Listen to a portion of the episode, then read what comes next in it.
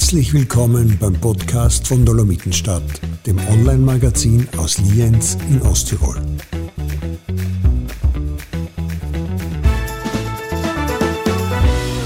Ja, hallo liebe Hörerinnen und Hörer.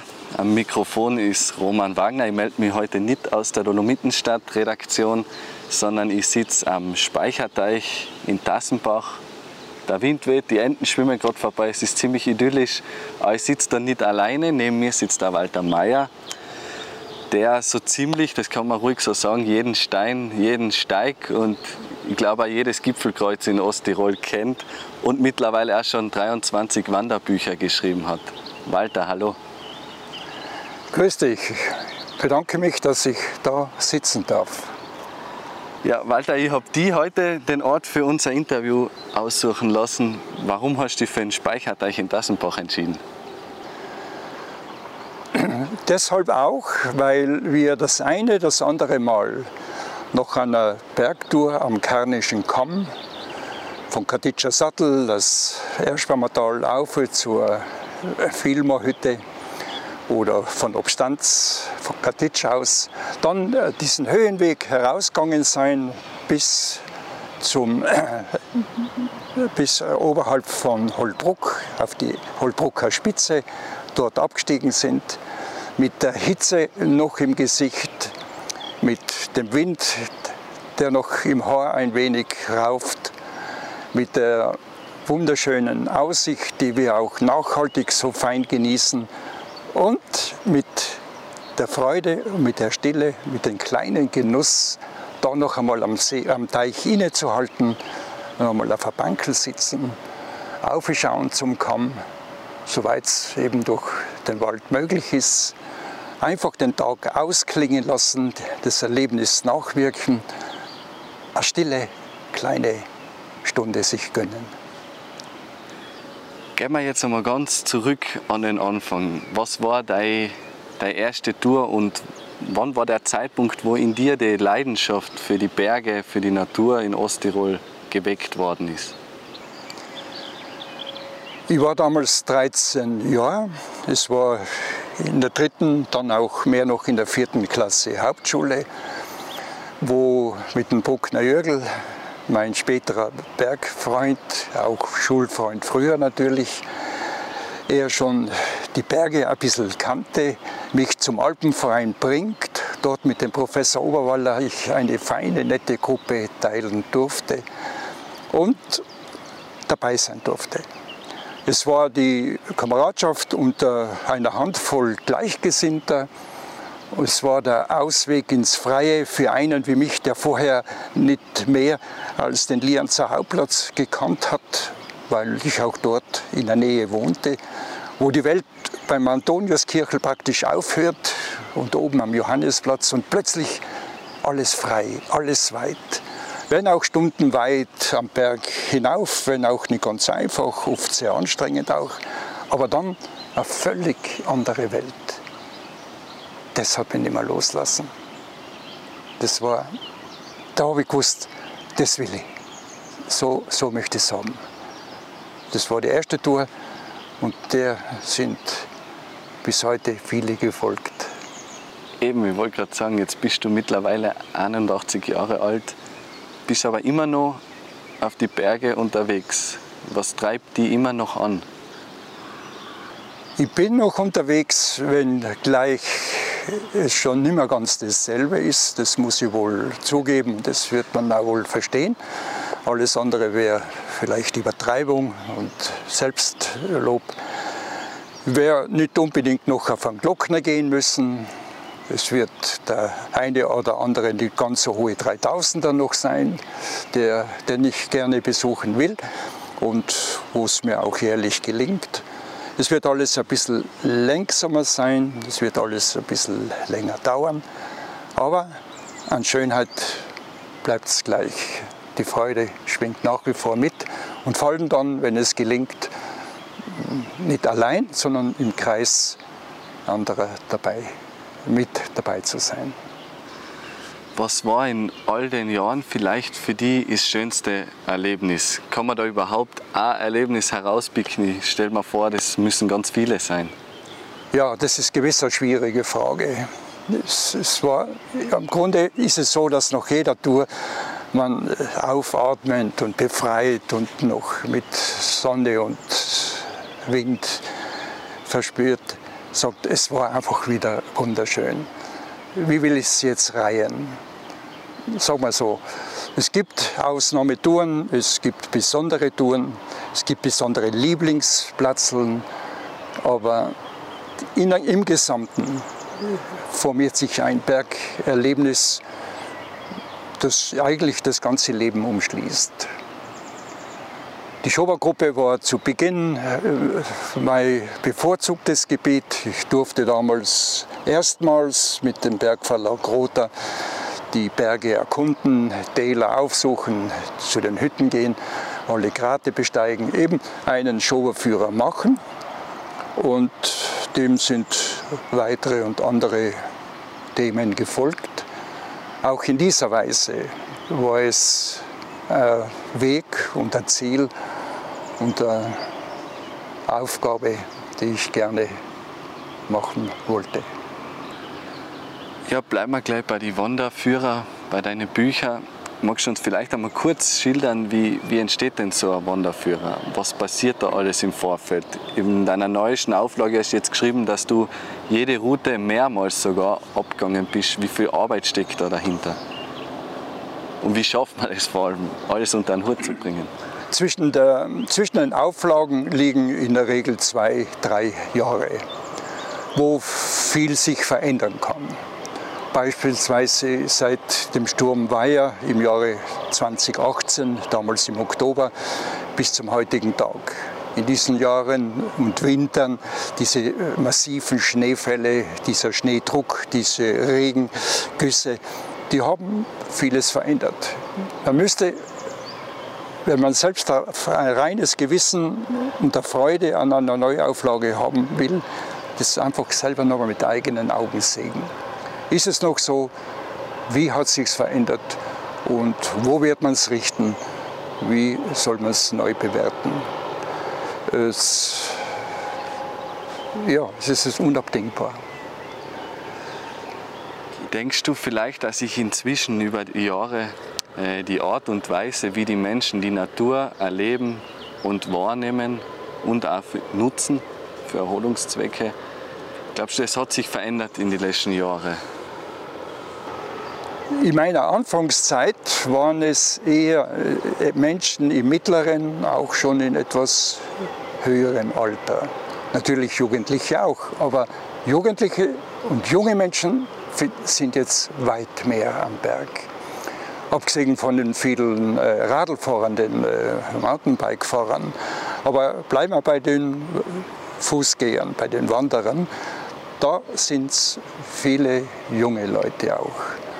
Und ich finde, das ist richtig, das ist gut.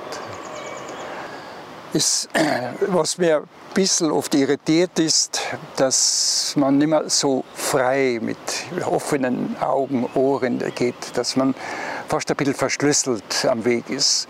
Man hört so nicht mehr so leicht, wie die Natur sich äh, im Laut äh, gibt. Und äh, man misst zu schnell und zu viel an der Zeit, die man braucht von A nach B. Es sollte alles ein bisschen lockerer, ohne Stress, ohne Rekord, einfach schauend, genießend, sehend. Kein Pauschalurteil sollte das sein. Es sind solche dabei, aber auch immer wieder junge Leute und auch Kinder. Und wenn es mir gelänge, auch unsere Enkelkinder begleiten zu dürfen dann und wann, dann wäre das ja überhaupt eine totale, tolle Abrundung.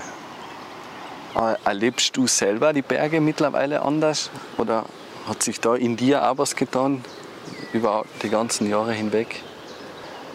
Ich schaue ein bisschen mehr jetzt. Dadurch, dass ich langsamer geworden bin und wenn es dann nicht mehr oft so hoch hinaufgeht, aber ich wundere mich, dass auf ein und denselben Weg, den ich vielleicht ein Dutzend Mal gegangen bin, es Dinge gibt, die ich noch nie gesehen habe. Urplötzlich jetzt erst.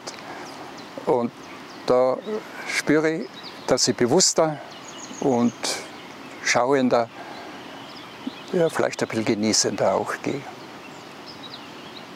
In deinem Buch nennst du die Schätze der Natur in Osttirol äh, unwiederbringliche Oasen der Natur. Jetzt in Zeiten von Klimawandel und Erderwärmung, siehst du die Oasen in Gefahr? Du erwähnst die Erderwärmung. Das spiegelt in, bei, in der Gletscherwelt am deutlichsten wider. Äh, wenn ich allein denke, dass ich das erste Mal die Pasterze überschritten habe, das war damals bei der noch inzwischen abgetragenen Hoffmannshütte.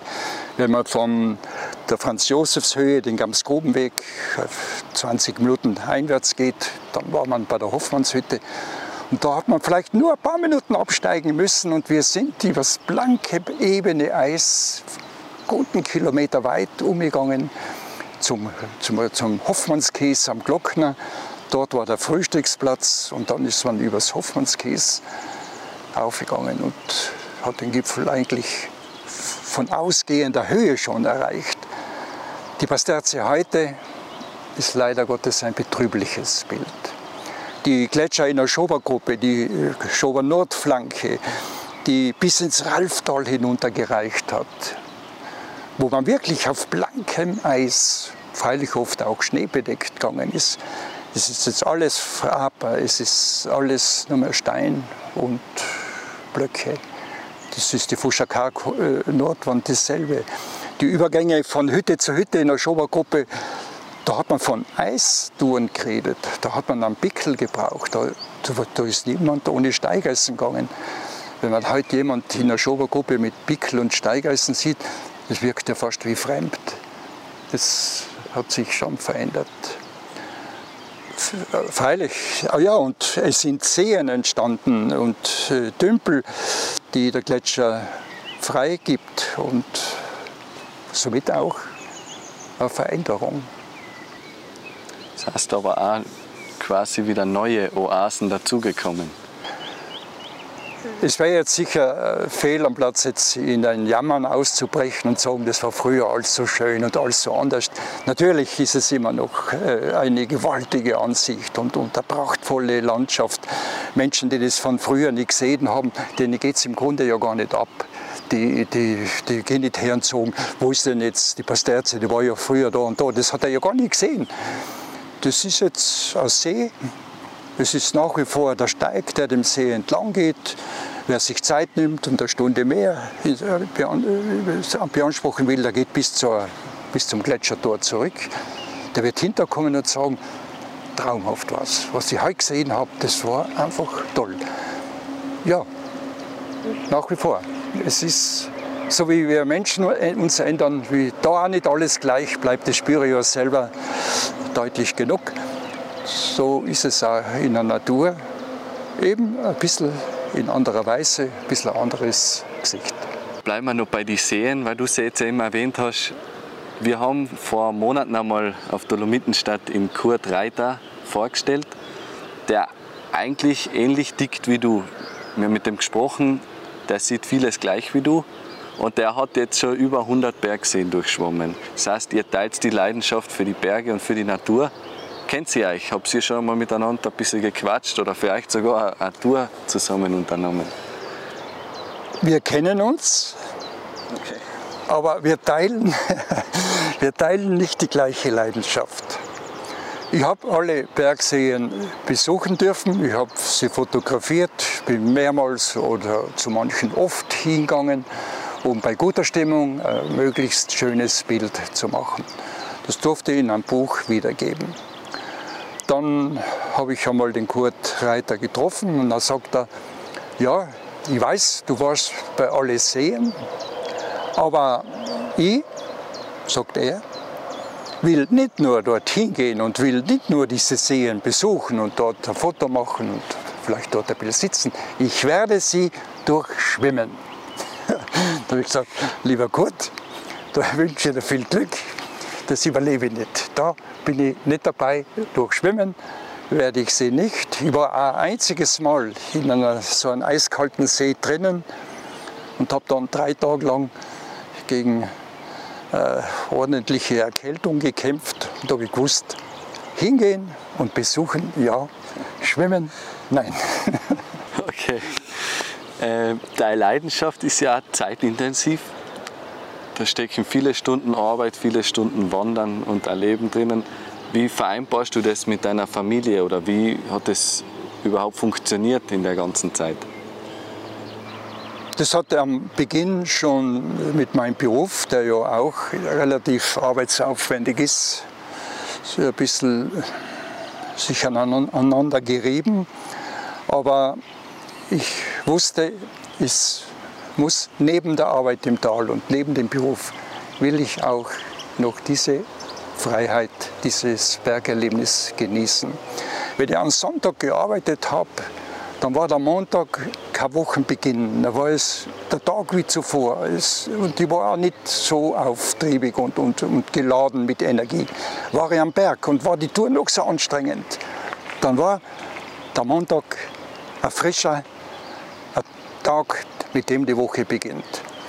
Mit der Familie hatte ich das Glück, dass die Bärbel, meine Frau, auch den Bergen treu ist, dass sie genauso gern auf den Berg geht und dass ich mit keinem Menschen mehr als wie mit ihr Bergtouren gemacht habe. Wir waren früher auch in der Schweiz und in Frankreich, sind also auch ein bisschen umgekommen. Dann ist die Christine gekommen, die war dann auch bei den Bergwochen, die wir mit der Alpenfreundsjugend gemacht haben, dabei. Vielleicht nicht immer äh, mit ganzem Herzen, aber dadurch, dass so viele Gleichaltrige waren, war es für sie schon auch eine feine Geschichte. Sie hat jetzt wieder, sie hat jetzt zwei Kinder, eben die Enkelkinder Lois und Linda. Und sie versuchen selbst jetzt diese Kinder ins Bergleben einzuführen. Als Alternative zu dem, was nicht immer ganz so vorteilig die Niederung bietet da lauern, da und dort halt doch gefahren. Gefahren auch am Berg natürlich, aber in ganz anderer Weise. Denen kann ich begegnen, denen kann ich ausweichen, die kann ich beurteilen. Vielleicht nicht immer, aber meistens doch. In den Niederungen ist es schwieriger, all diesen Versuchungen auszuweichen, fernzubleiben. Deshalb auch diese alternative Berg kennenlernen. Das heißt, auf deinen Touren begleitet die deine Frau auch heute noch? Ja, ja schon noch. Aber normal, es ist nicht mehr dieselbe Strecke. Es ist nicht immer das entlegenste Ziel, aber es ist immer noch schön. Das zählt ja am Ende dann. Eben. Ähm, jetzt lichten sich gerade die Wolken, gerade was ein bisschen bewölkt, war aber auch angenehm mit dem Wind, finde ich. Äh, es ist ein heißer Sommertag. Wir sitzen da eben am Tassenbacher Speicherteich. Welche Touren würdest du empfehlen, wenn jetzt jemand Lust hat, daher zu kommen? Was kann man denn da sonst noch erleben? Gut, wir sind da jetzt in Heinfels, Tassenbach und gleich neben dem über Jahre neu renovierten Schloss Heinfels führt der Weg ein ins Vilgrattental. Dort sind die traumschönen Almen im Innerfeldgarten, die Unter-, die Oberstaller Almen, Kamelissenalben, beziehungsweise Alfenalben auch. Ins Winkeltal eine zur Volkszeiner Hütte. Da haben wir die Vilgatter Berge. Alle sind diese mittleren Höhen um zwei, bis zu 2700 ansteigend. Und ein Gebiet und eine Berggruppe, eine unter den elf in Osttirol so unterschiedlichen. Es ist ja erstaunlich, auf welch kleiner Fläche, 2000 Quadratkilometer nur, elf unterschiedliche Berggruppen, wenn man die Lienzer Dolomiten, die Kardischen Kamm, die Hohen Tauern, Eis und Schnee, das gibt es weltweit auf so engen Raum nirgends. Von dort brauche ich nur auf über die lange Reide, komme ich nach Katitsch, der Karnische Kamm, der Geiltaler Höhenweg, Oberdiljach, abgesehen von winterlichen Langlauf Eldorado, Golzentipp und wiederum südafrikanischer kam. Man kommt nicht aus. Es, es, es gibt es gibt's einfach nicht, nicht zu wissen, wohin. Es, es liegt vor der Haustür. Das heißt einfach drauf losgehen. ja.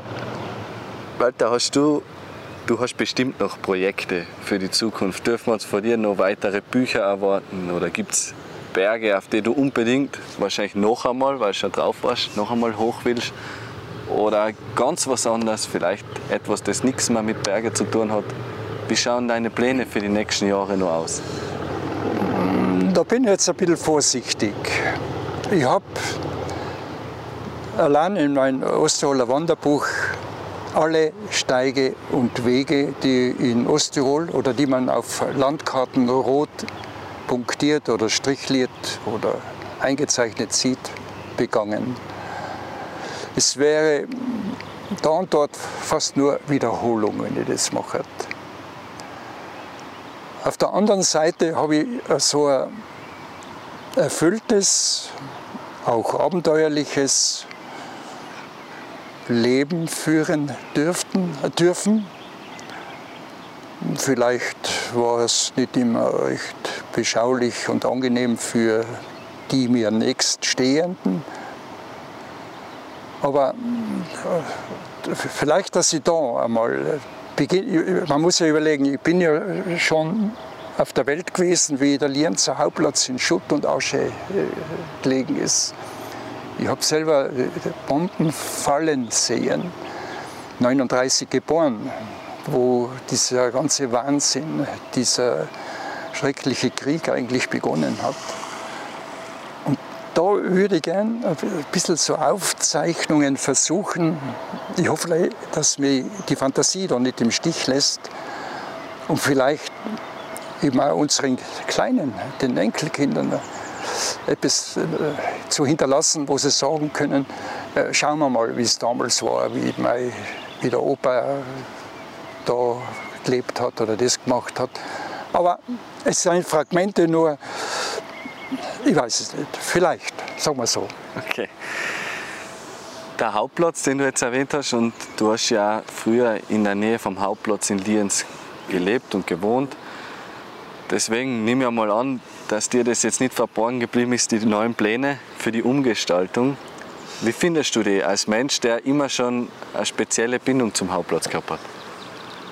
Ich habe 16 Jahre lang im Himmelmeier Haus, das war hinter diesen damals Bombenruinen, Glanzel-Bibiza, gewohnt.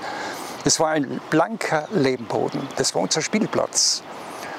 Das waren unsere Speckerle, Gruben, das kennt man ja mit den, mit den Tonkügeln, die man da scheibt und wirft. Tempelhupfen. Es hat Kampfmannschaften gegeben zwischen den oberen und unteren Hauptplatzlern. Und wir waren dabei, wie Arbeiter aus Friaul und Oberitalien den, mit abertausenden Pflastersteinen den ersten harten Boden geschaffen haben. Es ist mir jetzt eigentlich, und das wäre jetzt für mich eigentlich auch, und vor allem ist es ein, ein Platz, wo auch Bergsteiger und Wanderfreunde sich finden und treffen, neben all diesen großen Veranstaltungen, die es ja da schon gegeben hat.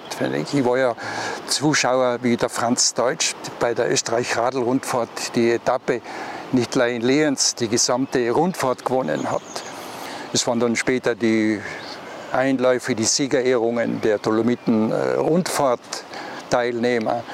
Der Langlauf hat ins, nach der Dolomitenrunde in Lienz seinen Abschluss gefunden. Da war viel Geschichte und da war viel, waren viele sportliche Höhepunkte. Man redet jetzt von Bäumen und Bänken. Ja, das wird alles schön und gut. Da hätte man gedacht, eine kleine Nische, so leicht alpines Flair, ein bisschen dorthin, ein Steintisch, eine Steinbank, ein paar originelle Wegweiser, die zur Karlsbader Hütte, zum Ederplan, zum Hochstein sagen, um auch nicht zu übersehen, dass Lienz, eine Stadt in den Bergen, am Hauptplatz ein Mosaik davon wenigstens ein bisschen widerspiegeln könnte von dem, was uns an Bergen umgibt, auch im weiteren Rahmen der Nationalpark Hohe Dauern. Wie immer, wie immer man es macht. Es überlegen sich so viele Leute, es gibt so viele Ideen. Es wird wahrscheinlich meine gar nicht brauchen. Es wird sicher gut werden. Aber wenn es so eine kleine Ecke gäbe, ja, würde es wahrscheinlich niemand stören. Das ist eine schöne Idee, finde ich. Und noch läuft ja die Diskussion. Das heißt, es ist ja nicht ganz ausgeschlossen, dass die Wegweiser vielleicht doch noch am Hauptplatz landen. ähm, ja, Walter, jetzt zum Abschluss vielleicht noch als letzte Frage. Was kennen Menschen von dir als Bergenthusiasten, als Naturliebhaber, der du bist? Was können die Menschen von dir lernen?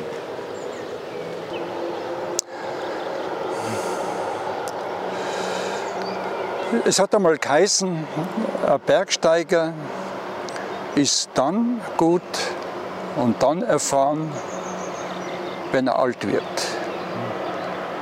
Und wenn er alles, was er macht, ob mehr oder weniger schwer, alles überlebt. Und die Gefahr am Berg, die ist vielfältig. Man redet jetzt immer von diesen steilen Schneefeldern die auf Hüttenverbindenden Steigen man gehen muss, will man von der einen zur anderen Hütte gelangen. Der Gute, der Erfahrene wird sagen, und vor allem, weil ihr eine Gruppe habt, die nicht gleichwertig ausgerüstet ist, da queren wir nicht. Da müssen wir abbrechen, auch wenn es Proteste gibt. Das war ja oft so schwierig für Bergführer bei Skitouren, wo dann Lawinenunglücke waren wo der Bergführer vielleicht eh geglaubt hat, dass er das nicht mehr gehen dürfte. Aber der Druck der zu Führenden, die das machen wollten und die am nächsten Tag schon wieder andere Ziele hatten, aber lassen wir das. Ich habe viel lernen dürfen von einem Professor Oberwaller, der uns lang Jugendführer war, der Alfred Denius, der die Jugendmannschaft geführt hat. Und ein bisschen was hat man da abgeschaut, ein bisschen hat man abgebaust. Und im eigenen Interesse hat man versucht, einfach auch vorsichtig zu sein. Und wenn dann Junge mit mir gehen wollten und gegangen sind, dann haben wir das auch immer wieder besprochen. Es war nicht so, als wenn ich da als Allwissender und als Hochbelehrter da jetzt zeige und erkläre und, und, und mich da so aufführe. Nein, wir haben es gemeinsam besprochen und dann war es für alle irgendwie klar, dass man dieses oder jenes gut oder manches lieber heute nicht macht. Die Berge sind im Grunde uns Lehrmeister. Und wir alle, die die Berge besuchen, sind Untergebene dort. Und wenn wir von diesen Bergen was lernen und das wiederum weitergeben können, ja, dann wird es gut sein. Sie hörten einen Podcast von Dolomitenstadt.at, dem Online-Magazin aus Lienz in Osttirol.